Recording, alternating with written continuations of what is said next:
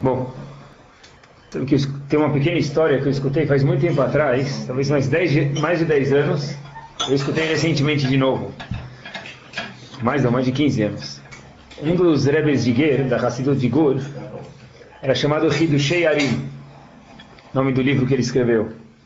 Então sempre sabem que os Hassidim têm o costume de, todo dia de manhã, os homens, é um costume, não é uma obrigação, mas os Hassidim têm esse costume, todo dia de manhã, eles vão, obrigado, eles vão para o mikve.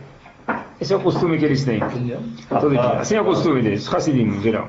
Então, de repente, daqui para o mikve, da, da, casa onde ele morava para o mikve, da sinagoga para o mikve, ele tinha que andar a três esquinas. E todo Rebbe, por definição, senão ele não é, não é Rebbe, ele tem um Shamesh. Shamesh é o auxiliar dele. Então, de repente, ele sempre falava para o Shamesh dele, olha, em vez de você andar essas três esquinas, você faz um favor para mim. Qual favor? Todo dia você me acompanha e eles davam, andavam seis esquinas, andavam duas esquinas a mais, davam uma volta. Davam uma volta. Para ir para o mikve. Então, de repente, depois de algumas semanas, o Shamesh, o auxiliar do Rebbe, pergunta para ele, olha, mas por que, que precisa dar toda vez volta? Vai direto para o mikve e volta. Por que a gente pode dar três esquinas, vamos andar seis? Então o Rebbe de, de Gur, que do Sherim, explicou para ele uma coisa muito bonita, falou o seguinte, olha, cada vez que a gente passa para ir para o mikve no caminho normal, eu não ia passar por aquela estação de trem, eu faço questão de dar a volta para ir para o mikve, andar três esquinas a mais, para ir pelo caminho do, da estação de trem. Por quê? Olha, na estação de trem, eu sei que tem muitos Eudim de manhã, eles vão no mikve cedo, estão indo para o trabalho. Eu sei que são pessoas chutim muito simples. E cada vez que eles me veem, ou eles levantam para me comentar, ou alguns têm até um tipo de vergonha, põem o bonezinho, alguns põem uma kippah no bolso porque sabem que eu vim todo dia de manhã põe kippah. E o Shamash perguntou para ele, mas e daí? O que, que, que, que, isso tem demais? Ele falou, olha, você não tem a ideia de que esses Eudim simples, chutim, o Olamabá que eles vão ganhar, exclusivamente pelo mérito de quando eles me veem e eu represento a Torá, vamos dizer, eles ficam com vergonha e põem aqui pá, ou eles levantam me cumprimentar, não por orgulho a ele, mas em honra a Torá. Então, eu, uma vez que essa história ficou tão marcado na minha cabeça, e eu faço questão de falar, imagina só o Nachatruach, o prazer que a gente dá para cada Baruch e para a gente mesmo, é claro, quando a gente vem escutar a Torá, que se o Rebbe de Ger todo dia, sem exceção, fazia questão de dar a volta para passar por estação de trem, para que algumas pessoas levantassem para ele, ou respeitassem ele, ou colocassem que pai ele disse que a gente não sabe, o Lama que as pessoas simples, que não tem mais do que isso, vão ganhar com isso, quanto que a gente ganha, junto, eh, podendo vir escutar, a gente, Baruch Hashem, escuta um show de Torá, lembrem que cada palavra de Torá, a gente já falou isso, mas sempre vale a pena ver de novo, cada palavra de Torá é a maior mitzvah que existe dentro da Torá. Bom, o Shur hoje, eu pensei um tema faz tempo, pessoal, e a razão que esse Shur talvez seja importante é o seguinte. Hoje em dia, antigamente, sabem que, por exemplo, Maimonides, Rambam, é o único comentarista que tem leis sobre todo o Talmud. Nem o Shulchan Aruch, o Código de Leis, tem muitas leis que não constam lá. Todas as leis que não são aplicáveis hoje em dia, por exemplo, do Betamigdash, não existem no Shulchan Aruch, no Código de Leis. Já o Rambam Maimonides, ele comenta sobre todo o Shulchan Aruch. Sobre todo, desculpa, todo, sobre o Talmud. Muito mais que o Shulchan Aruch. Amém. Então, na verdade, o próprio Rambam nunca teve, durante sua vida inteira, um set inteiro de Talmud. Hoje em dia, se alguém é um Talmud, ele vai na loja. O Comida Israel, 200 dólares ele tem, 300, 400, o melhor ele tem. Na época do Rambam não tinha. Hoje em dia a pessoa tem acesso a todas as informações não num piscar de olho, em meio piscar de olho. A pessoa aperta o Enter no computador dele, ele acessa o que ele quiser e também o que ele não quiser. Então, na verdade, as informações são tão acessíveis. A gente escuta tanta coisa hoje em dia, vê tanta coisa, que esse urso, esse se faz muito importante. Começamos por aqui. Em Parashat Trumah, é a Parashat que, uma das Parashiot que conta sobre o Mishkan sobre o tabernáculo. Uma das roupas, na verdade, para fazer o Mishkan, como que ele era feito? Da onde que tinha dinheiro? Tinham dezenas, centenas de quilos de ouro envolvido no Mishkan. Quem que, da onde pegaram tudo isso? Hashem tinha, tinha, mas ele queria fazer de um outro jeito. O povo doou o material que vinha para o Mishkan, tudo. Então no Pasuk está escrito o seguinte: uma das coisas que eram doadas estava escrito Zahav, Vachesef Unechoshet. Tradução, ouro, prata. prata e bronze. Uma das coisas que era ouro, prata e bronze. Qual que é o mais caro? Ouro, prata e bronze, está na ordem. Até que depois dessa lista, mais para frente, em Parashat Trumah, aparece uma palavra.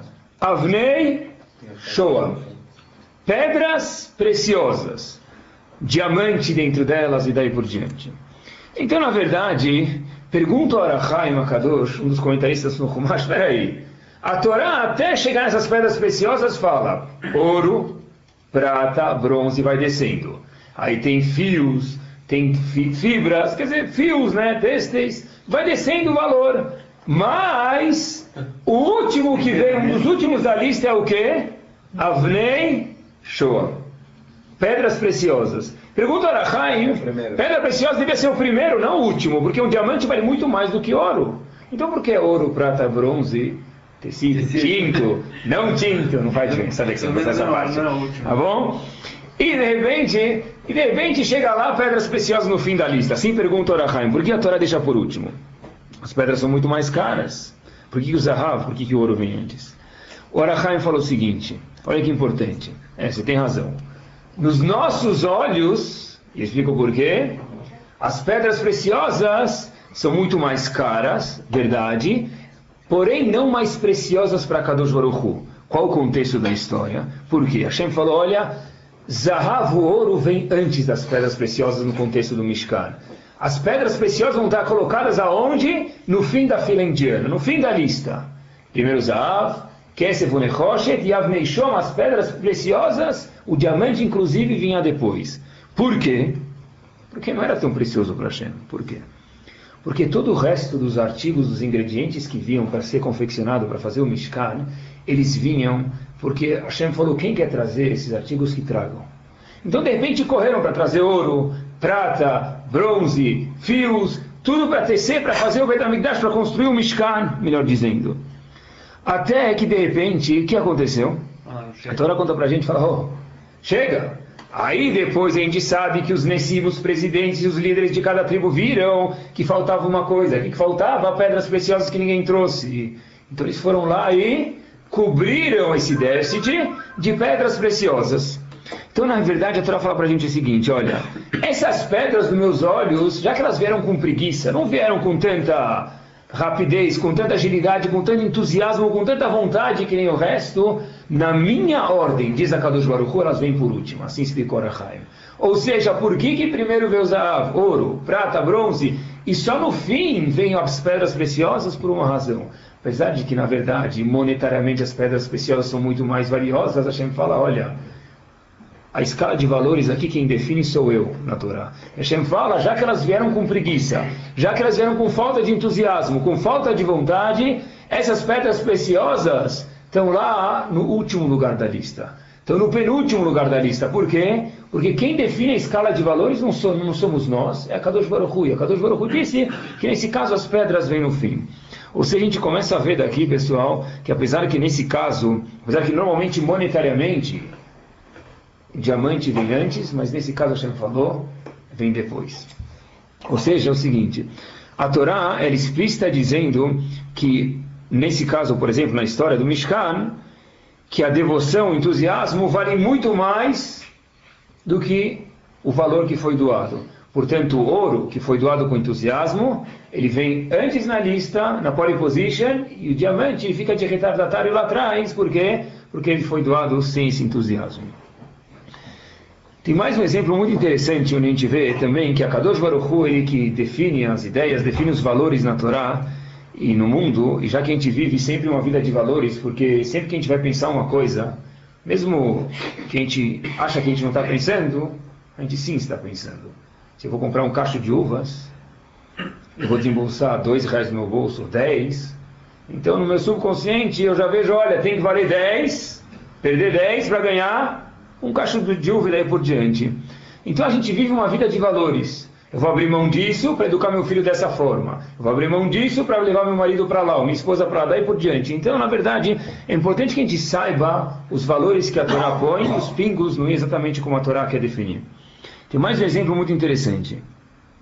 Logo quando Hashem vai abrir a cortina, ele vai dar uma abertura no Sefer Bamidbar, o quarto livro da Torá, livro de Bamidbar. Então, está escrito lá uma coisa, preste atenção, vou ler um passo para vocês.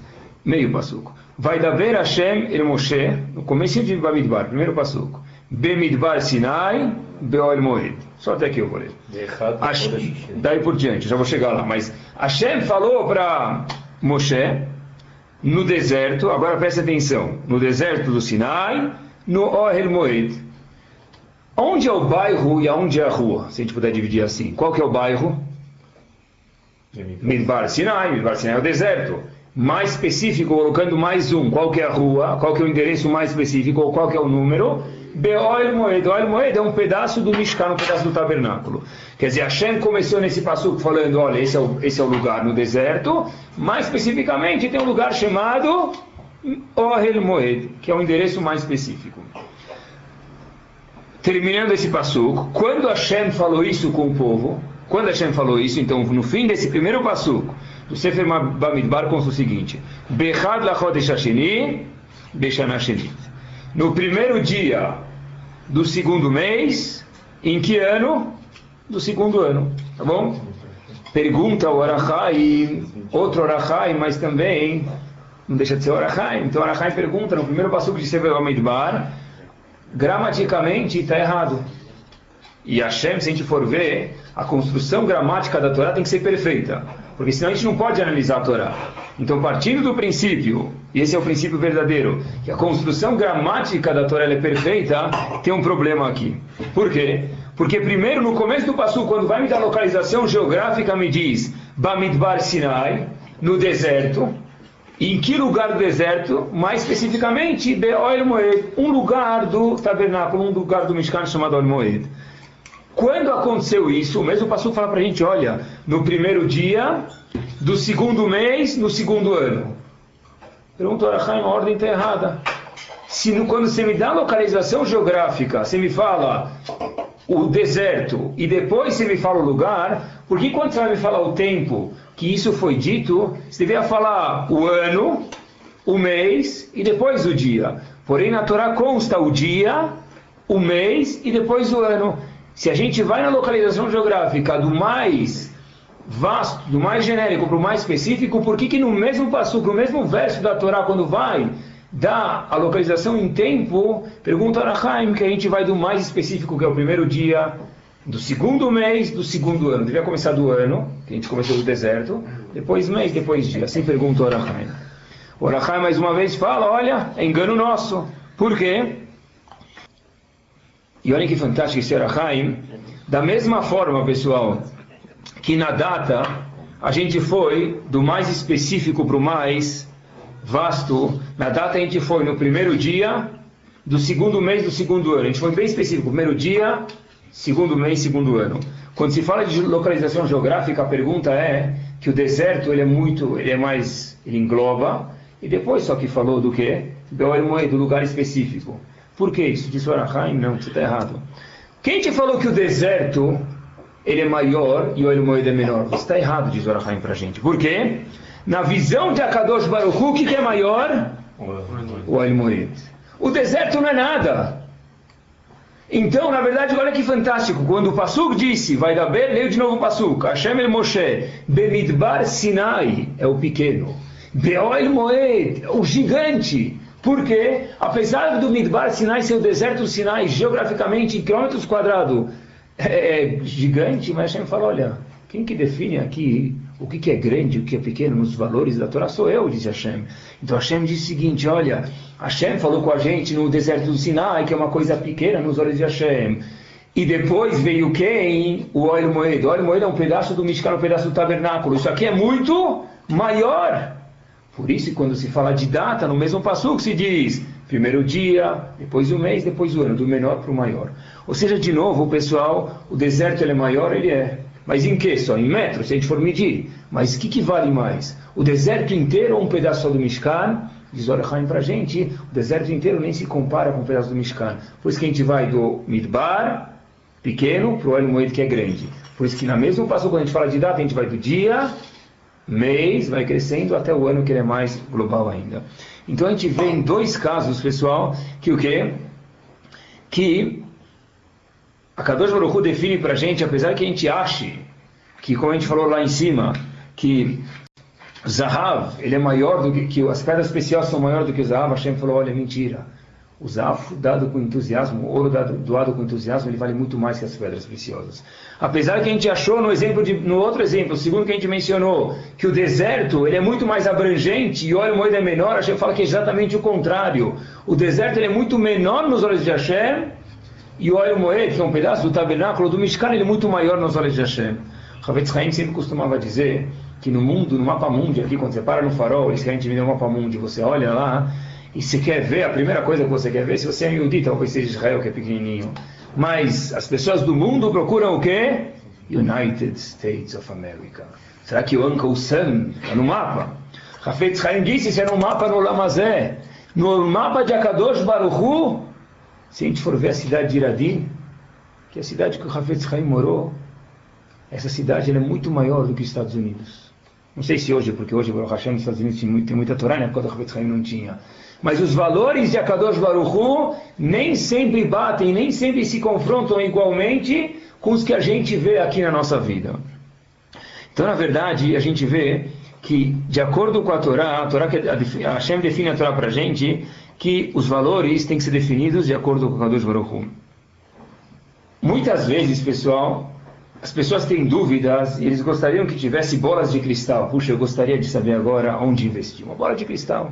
Eu gostaria de saber por que, que aconteceu essa coisa loleno ruim com essa pessoa longe de nós.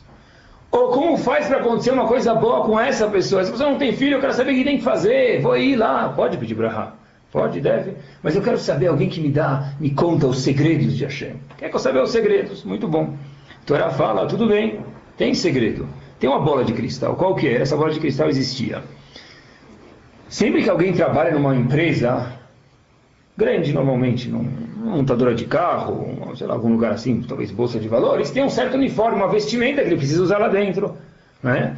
Mesmo que não tenha uniforme com crachá com o nome da empresa, tem um certo rigor que a pessoa precisa de vestido, ele não vai, a gente não espera em uma corretora de valores e vê um indivíduo lá de shorts fazendo a corretora, não? então tem uma certa vestimenta. É claro que Leavdil, nas devidas proporções, do Betamigdash tinha o mesmo. A gente sabe que o Cohen tinha roupas especiais. E o Super Cohen, o Cohen Gadol, tinha também oito roupas especiais. O Cohen 4 e o Cohen Gadol 8. A Torá dá, algumas detalhes, dá alguns detalhes exatamente como eram as roupas do Cohen Gadol. A pessoa quer fazer o um monstruário, não é? Ele vai lá ver tudo. O Kohen Gadol tinha mais ainda, pessoal. Tinha detalhes de que fio era feito, e como era feito, o tamanho que era feito, e a gola da roupa do Kohen Gadol, e a túnica da roupa dele, e os sininhos que vinham embaixo. É tudo os detalhes, ponto por ponto, detalhado na Torá para a gente. Uma das roupas do Kohen Gadol desse uniforme era chamado Roshen. Roshen em português, a gente pode traduzir como peitoral. Era uma roupa que o Kohen Gadol, única e exclusivamente, tinha no peito dele que, que tinha nessa roupa? Então essa roupa continha o nome das doze tribos. Na roupa do Kohen Gadol, tinha um peito, no peito dele aqui, tinha doze pedras, e cada pedra continha o nome de uma das doze tribos. No total são doze tribos. Doze pedras distintas. Dentro desse peitoral, esse peitoral é como se fosse um V dobrado, então na frente tinham as doze pedras. Dentro desse peitoral tinha uma coisa chamada Urim Vetumim. O que é Urim Vetumim? as pessoas normalmente acabam esquecendo, o Im Betumim é nada menos, nada mais que o nome de Hashem. Tinha um nome de Hashem que ninguém sabe, é o nome milagroso de Hashem, estava dentro desse peitoral do Kohen Gadol. Nesse peitoral tinham 12 pedras, cada uma com um dos nomes das tribos. E por que, que precisava ter o nome de Hashem lá dentro? Porque esse peitoral é uma coisa milagrosa. O que, que ele fazia? Por exemplo, esse peitoral era o celular direto com Hashem. Nem pré-pago, nem pós-pago. Nunca acabava o crédito. Nunca não tinha interferência, não tinha nada, era celular direto com a Kadosh Baruchu. E tocava lá e nunca dava na caixa postal. O que, que acontecia, pessoal? Por exemplo, o povo pergunta, ah, será que a gente vai para a guerra ou não vai? Tinha uma guerra de Ben Israel, precisa guerrear ou não precisa guerrear? Vai morrer ou vai viver? Vale a pena aí ou não vale? Então eles perguntaram. É claro que a gente, não sei se a gente fala, uma vez eu falei para os alunos, eles gostariam de saber se tinha o resultado simulado lá dentro do peitoral, se eu podia tirar a resposta né, da prova, mas é, tá, Mega Sena talvez, que time vai torcer, que time vai ganhar na Copa, mas a Copa não ia ter graça, né? Então dentro desse Rochen pessoal, tinha lá esses Urim Vetumim. Então, o que acontecia com esses Urim Vetumim? Como que ele perguntava para Hashem através do Urim Vetumim como que se obtinha a resposta? Então, Kohen Gadol, muito bem, ele ia lá e perguntava, olha Hashem, coisas importantes para o povo, coisas eh, nacionais para o povo, olha, vale a pena Hashem agora ir guerrear, por exemplo? Então, acendiam letras, a palavra Urim vem da palavra Or, Or quer dizer o quê? Luz. Tinham do, os nomes das doze tribos estavam esculpidas nas, nas pedras e elas acendiam. É? Não, elas acendiam as letras. Né, as letras acendiam. E aí o Cohen perguntava se deve ir na guerra ou não, acendiam as letras. Vamos dizer que se acendia a letra Lamed e a letra quer dizer o quê? Ló, então não vai para a guerra, tá bom? A gente deve agora fazer paz com esse grupo ou não? Acendia a letra Ken e a Nur, quer dizer, Masbun, sim. Tinha uma letra que não tinha, tá? Agora, tem um problema. Um problema tem que ter aqui. Ken e Ló é fácil. Mas se aparecer uma. Vamos dizer que a gente quer descobrir o nome de uma pessoa importante para o povo e precisava saber. Esse nome do, do indivíduo tinha 10 letras em hebraico. Como é que você vai saber? Quando acende as 10 letras, elas não acendem na ordem. As letras estão brilhando, mas quem vai te falar a ordem das 10 letras? Então, na verdade, as letras acendiam, mas essa habilidade de conseguir colocar as letras na ordem para obter a resposta de um problema, de uma questão que era nacional ao povo, isso, quem tinha esse privilégio era quem? O Kohen. O Kohen quando acendiam as letras de uma forma milagrosa, ele conseguia, conseguia organizar as letras, na qual formava uma palavra, e então o Kohen obtinha a resposta da pergunta que ele precisava ter. Tá bom? Um exemplo bem simples disso, a Gemara fala para a gente em Brachot, da falar Medalef Amudalef. A gente sabe como chamava a mãe de Shmuel? Haná. Haná, mãe de Shmuel, o profeta. Ela não tinha filhos. Haná começou a chorar para Hashem, pediu para Hashem, suplicou e pediu para ter filhos. Elia Cohen, que era o Cohen, o profeta que tinha na época, viu Haná chorando. Então apareceu no Roshem, porque ele era Cohen, apareceu no Roshem dele três letras. Quatro letras, desculpa. Letra Shin, letra Raf, letra Resh e letra Rei. Shin, Raf, Resh, Rei. O que, que se lê? Shikorá. Shikorá quer dizer o quê? Bêbada. Então, quando ele viu uma pessoa falando sozinha, quem ela está falando apareceu no, no, no roshen dele, no peitoral dele. Uma das roupas do Kohen Gadol era um Kohen, Shin Chavreshei, Shikorá bêbada. Então ele foi lá reclamar, falou para Hannah o que aconteceu. Arak, whisky, cerveja, o que aconteceu? O que, você bebeu? Você está bêbada? Aí Hashem repreendeu ele e mostrou que não. Essa mesma palavra Shin Resh Rei, que se lê Shikorá bêbada, que ele interpretou que Haná, em vez de estar falando com Hashem, estava falando sozinha, estava bêbada, mas na verdade já estava rezando para Hashem para ter um filho, como que se lê também? Ksherá, Kasher, uma mulher justa, uma mulher coerente, uma mulher correta. Chav, Shin, Resh Rei, as mesmas letras. As letras acendiam. A interpretação de como organizar as letras vinham de Hashem. No caso aqui, Eli, grande tzadik, fez um equívoco. E ele, em vez de ler que era uma mulher Ksherá, que Haná era uma mulher Ksherá, ele leu que a mulher era uma mulher bêbada. Quer dizer, as letras acendiam, mas a interpretação tinha que vir do Cohen. Hoje não tem mais Cohen Gadol. Hoje não tem mais Urim. Não tem mais Tumim. Não tem mais Roche. As letras às vezes brilham. Quem organiza as letras para nós, Yehudim? Não tem mais Urim Betumim hoje. E se tem algumas dicas, mas não tem. Será que a gente às vezes lê, em vez de cheirar de correto, a gente lê Shikorá bêbada? E eu vou dar alguns exemplos para vocês. Quando a gente vê as coisas de longe, pessoal, a gente pode muitas vezes ter uma perspectiva errada da coisa. E é importante que a gente tenha certo, e eu vou mostrar para vocês daqui a alguns minutinhos, quem que define a Torá. Tá certo que foi a Torá que a gente mostrou que define as perspectivas, os, os valores corretos das coisas. Porém, o problema é, hoje em dia, nem tudo a gente consegue ver na Torá. Mas quando você não consegue ver, pergunta para o Kohen Gadol. Mas hoje não tem mais Kohen Gadol. Pergunta para o Urim Vetumim. Pergunta para o Roshen. Não tem. Como que se pergunta? Exatamente. Vamos chegar lá, vou explicar melhor o que, que ele lá falou. Olhem que fantástico. Tem um passo que eu vi e olha a observação do tem sobre isso aqui. É um passo em Parashat Trumah, Perek Chavav, Pasuk Lamed Rei. Presta atenção, pessoal, é muito simples, mas eu queria que você prestasse atenção pra, na organização aqui. Vamos dizer que aqui, na minha esquerda, no oeste, tinha o Kodesh HaKodashim. Tá bom? O lugar mais santo do Betamigdash. Está escrito na Torá que o Shulchan, a mesa que representava o sustento, a parnassá, o dinheiro, ficava no norte. Tá bom? Embaixo disso é o sul, ficava quem? A menorá. A menorá, que é aquele candelabro, representava o quê? Representa a Torá. Então, de novo, o, no norte tinha o Shulchan, no norte o Shulchan que representa o sustento monetário, e no sul tinha a menorá que representa a Torá. No oeste tem quem? O Kodesh HaKodashim. Quer dizer, quando eu saio do Kodesh HaKodashim, o que, que eu vejo? No meu, no meu lado esquerdo, eu vejo o Shulchan, parte monetária. Do meu lado direito, o que, que eu vejo? A menorá. Shlomo Melech disse em Mishlei, Peregimel, Pasuk Tetzain. Vocês conhecem o Pasuk? Orech Yamin Beyeminah. Vida longa do lado direito. O que é vida longa? Menorá. A Torá, a Torá traz para a pessoa vida no Olamazé e no Olam uma vida longa. O Bismolá de Shlomo do lado esquerdo. O que está do lado esquerdo? O Shulchan, que representa a fartura, representa a parte monetária do povo. Osher Vekavod. Dinheiro e respeito. Tá bom? Então, do lado direito tem, quando alguém sai, tem a menorá que representa a Torá, que tem Orechemim, vida longa, do lado esquerdo tem o Shulchan. Só que pergunta ao Rav David Feinstein o seguinte: Isso aqui é verdade quando alguém sai do Kodesh HaKodeshim?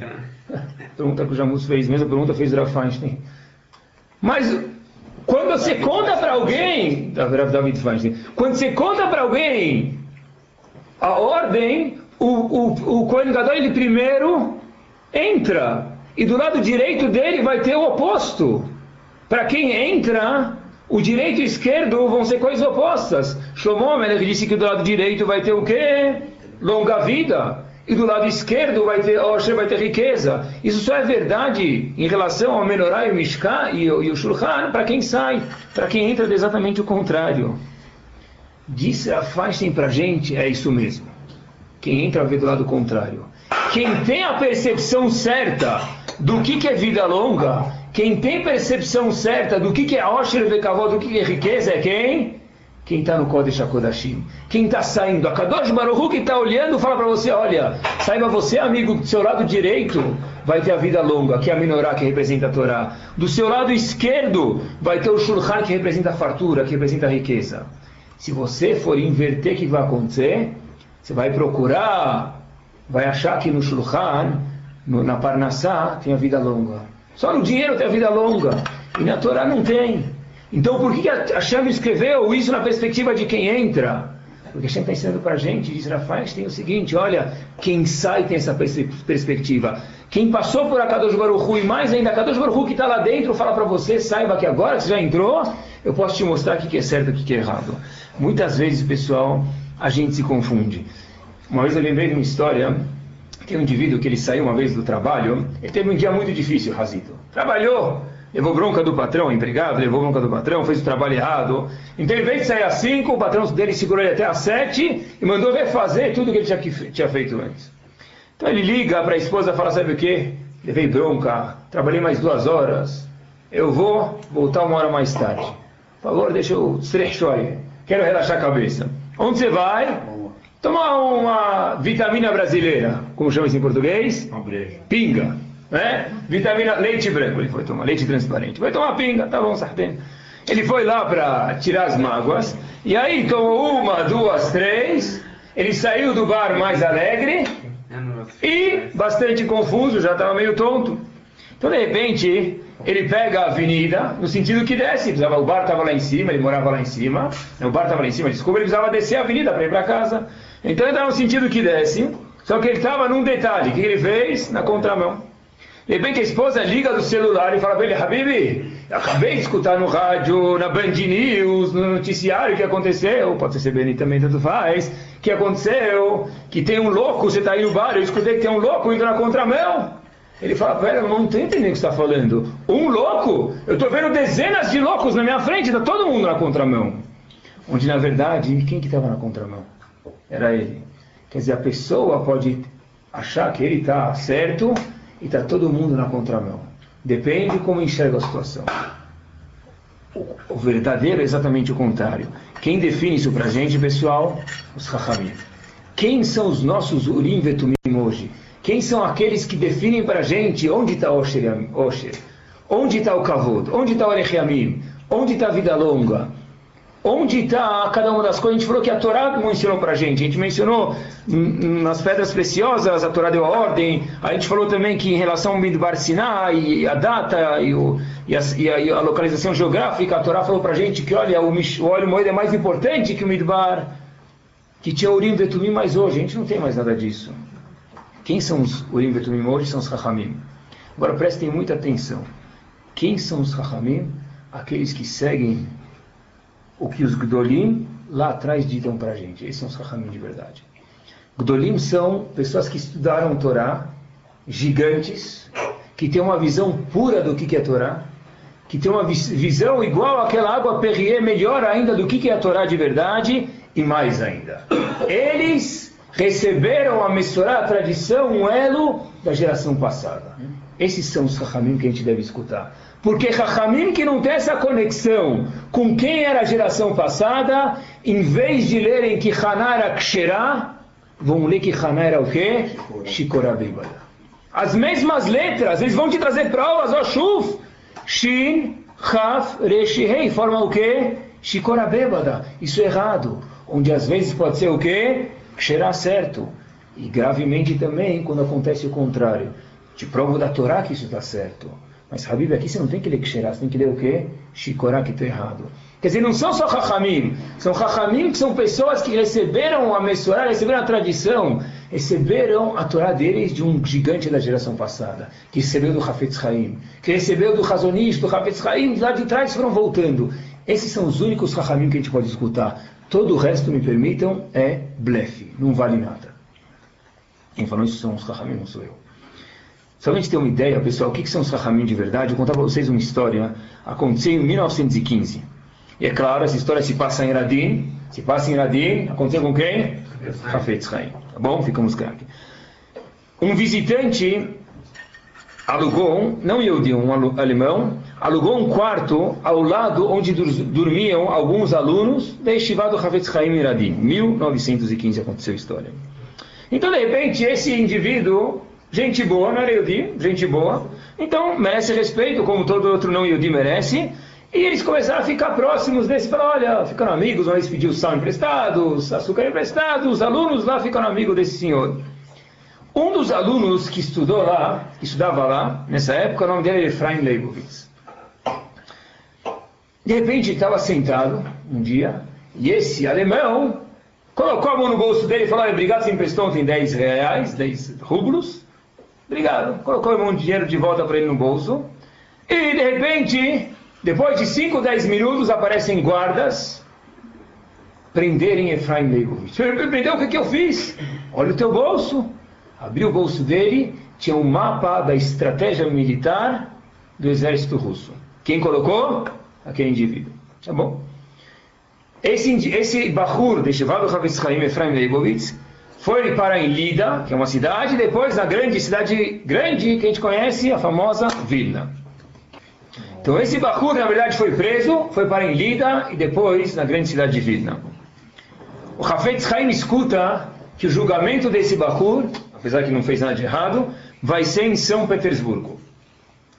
Hafetz Haim tinha quase 80 anos de idade na época. Ele foi testemunhar em prol desse aluno, Efraim Leibovitz. Quem foi com Rav Haim? O indivíduo que depois foi Rosh de Hebron em Jerusalém, Rav Heskel Sarna, de Hebron.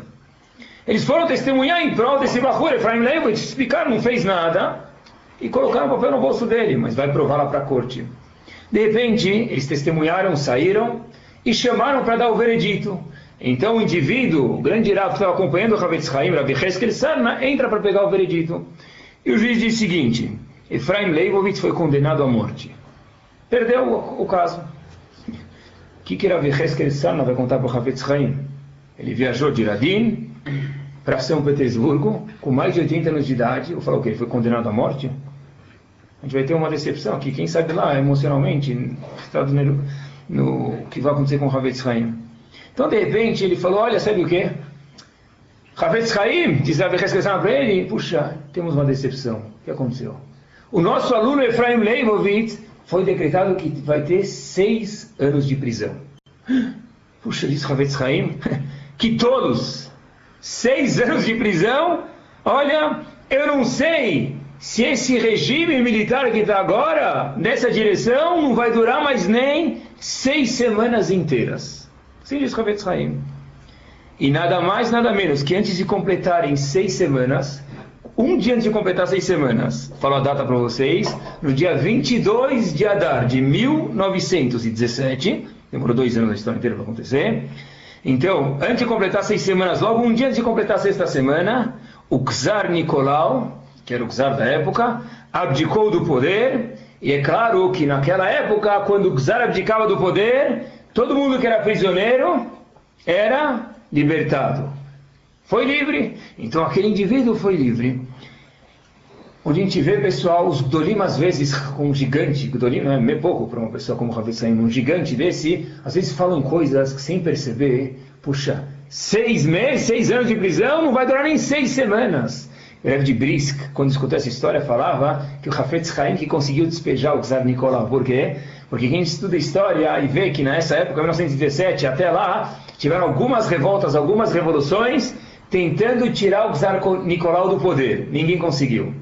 Rav de Brisk, como uma pessoa assim conseguiu? O Hafetz Haim, quando ele falou que aquele Czar é tolo, não vai conseguir nem seis semanas. É claro que não vai durar seis anos a prisão do indivíduo, que apesar que era pena de morte, não contaram para o Hafetz Haim, é verdade. Então diz Rebbe de Brisk, quem conseguiu tirar o Czar Nicolau do poder foi o Havetz Haim. A gente vê, pessoal, que pessoas grandes assim têm uma visão clara das coisas, às vezes falam profecias sem mesmo entender. E por que, que isso é tão importante?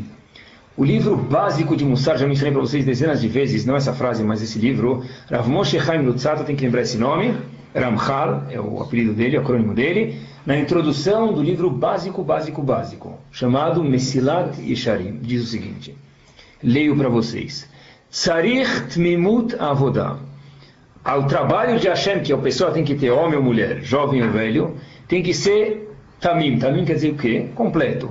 Vechová Taharata Venikiona, e tem uma obrigação que ele seja puro também destilado. Por quê? Mais quatro, cinco palavras.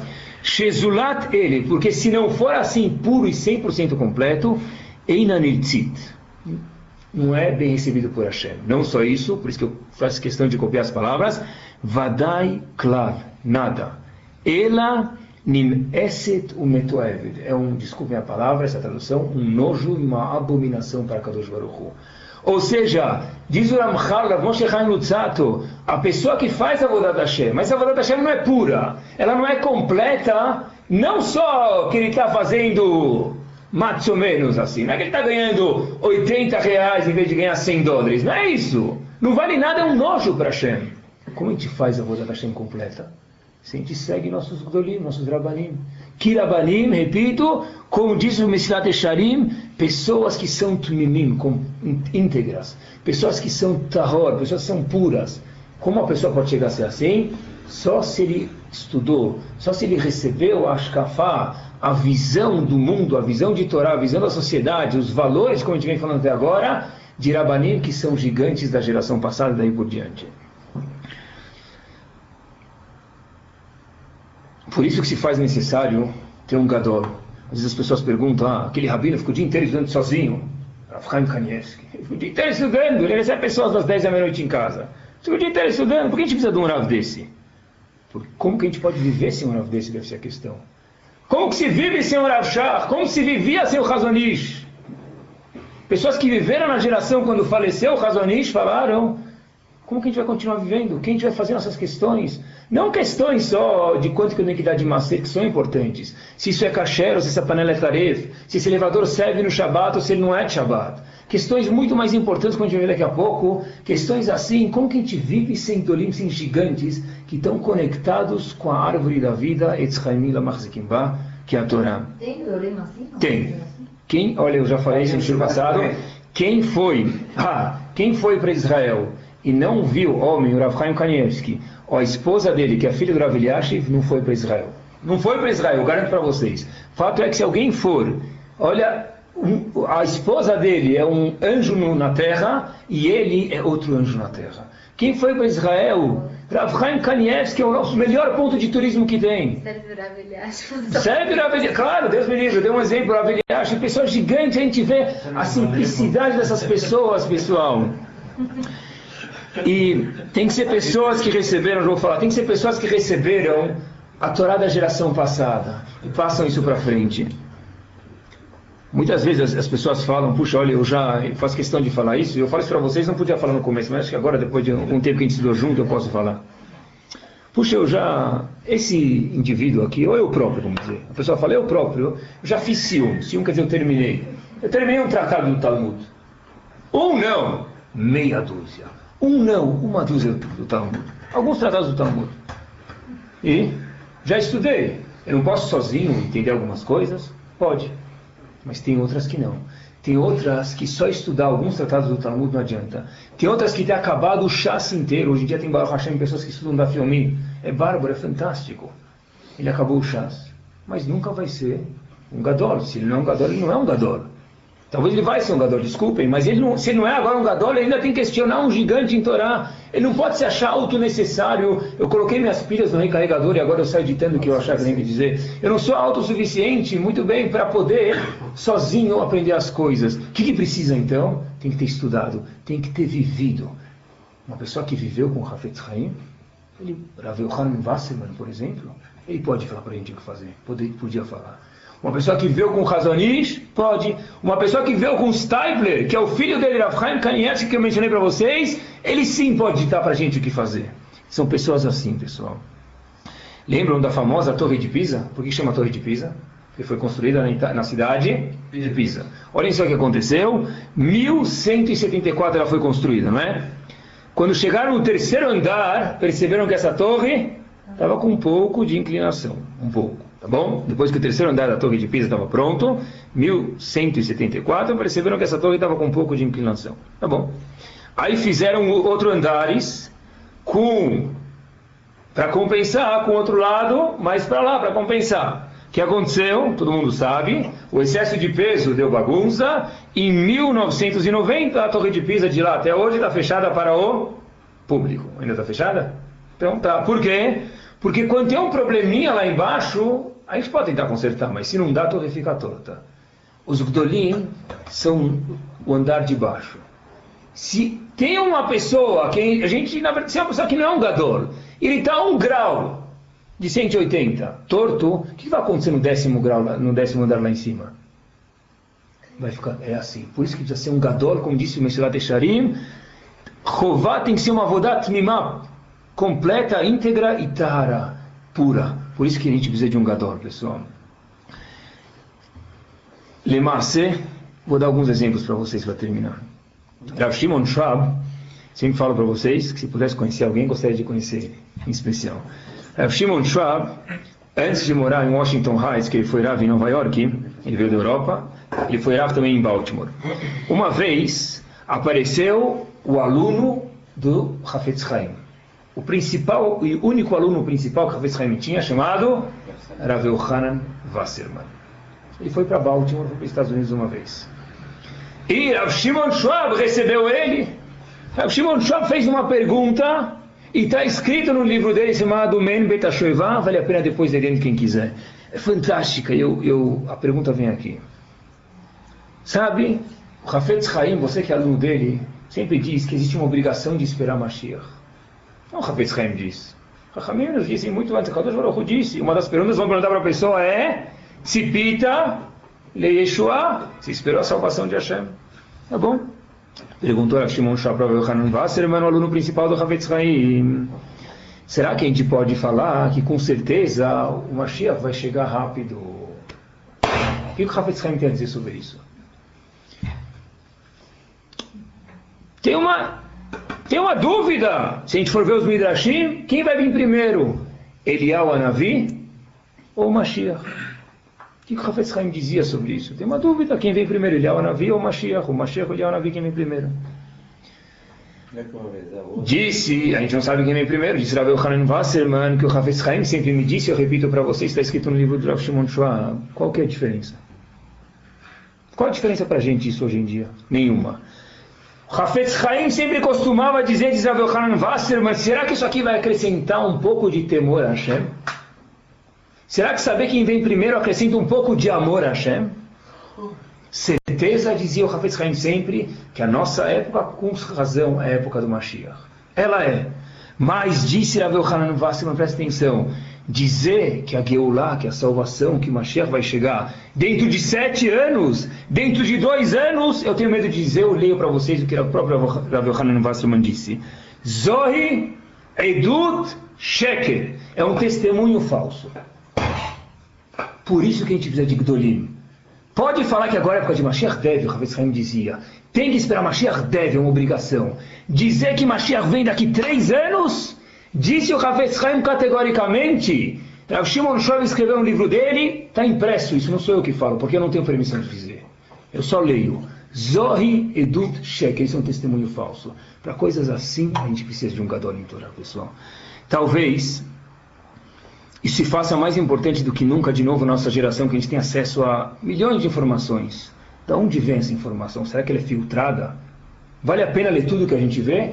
Eu não gosto de ler. Porque depois eu não tenho a capacidade, eu pessoalmente digo, de saber o que é certo e o que é errado. Com medo de me confundir, coisas que eu acho que é besteira eu nem leio para não confundir, apesar que, de novo, são Torá e tem provas de Torá. Mas cuidado para não confundir o que aparecia no próprio peitoral do Cohen de Ksherá para Shikorá, porque a mesma coisa pode ser interpretada de duas formas diferentes, e quem faz isso para a gente são só os Gdolim. Hoje em dia tem livros, tem cursos, infelizmente por pessoas que são dadas com visão completamente tortas, né? A gente tem que tomar muito cuidado quem te ouve, onde a gente vai, pessoal. Perguntas, vou dar um exemplo para vocês de perguntas que se fazem para Gdolim. Por exemplo, vou começar do mais simples para o complexo. Vou dar dois, três exemplos que eu procurei bastante para tentar exemplificar para vocês. Por exemplo, perguntaram para o Moshe Feinstein se pode trabalhar sem kippah. Uma pessoa que usa kippah sempre, se ele pode trabalhar sem kippah. O Moshe Feinstein tem uma resposta. Não vou aprender a errado aqui, que eu vou falar bem brevemente, mas ele disse, olha, a parnassá da pessoa, o sustento da pessoa, é uma obrigação. Kippah é um costume. Se a pessoa é obrigada, repito, a tirar kippah, porque senão vai perder o emprego, nesse caso ele pode tirar kippah. Ah, cada caso é um caso, é, não quero que ninguém escutando isso aqui agora tire conclusões, tem que perguntar para um Nav. Mas são coisas que tem que perguntar para um, para um, para um gadol, para um gigante. Outra pergunta, mais crítica, mais difícil, tem que ser um gadol mesmo. Olha, uma mulher casada casou. Ela se divorciou, essa mulher aqui, aonde? Num tribunal que não era ortodoxo. E agora ela casou com outra pessoa. Se o get dela, se o divórcio dela não vale, o que acontece com os filhos? São todos mamzerim bastardos. Por outro lado, se vale, então por que a gente vai estragar os filhos? Quem a gente vai questionar? Rav Moshe Feinstein, por exemplo, Razonish. Rav Shach, Ustaiper, Rav Chaim Kanievski, Rav Eliashi. Outra pergunta. Não, qualquer caso no mundo, qualquer caso. Estou dando exemplos de casos que isso acontece. no Brasil, vamos chegar no Então, então não vai saber. Apesar que no Brasil, Baruch Hashem, tem Rabanim ótimos, mas esses próprios Rabanim só são ótimos porque eles se apoiam em Rabanim de lá. Todos os Rabanim grandes do Brasil ligam para Israel. Ou para os Estados Unidos, onde tem um Gadol, que eles se apoiam neles. Apesar de eles são fantásticos e são porque eles se apoiam neles. Tem coisas que a gente não sabe, tem que questionar. É isso mesmo. Mas ouvindo esses dolim, não tem que estar tá formando novos para Tem que mais a Shem escolher alguns principais que perguntas muito assim difícil a gente perguntar para ele. Vou dar mais um exemplo ainda para a gente ver, pessoal. Mas eles estão formando novos. Quando a gente vê Gdolim, essas perguntas que estão fazendo para mim não existem quando a gente for ver um Gadol. Quando a gente vê um Gadol na nossa cara, as perguntas todas elas se dissolvem, que vocês nunca viram. Se vocês vissem uma vez, as perguntas que vocês têm, elas se dissolvem como nesse café, mais ainda dentro da água.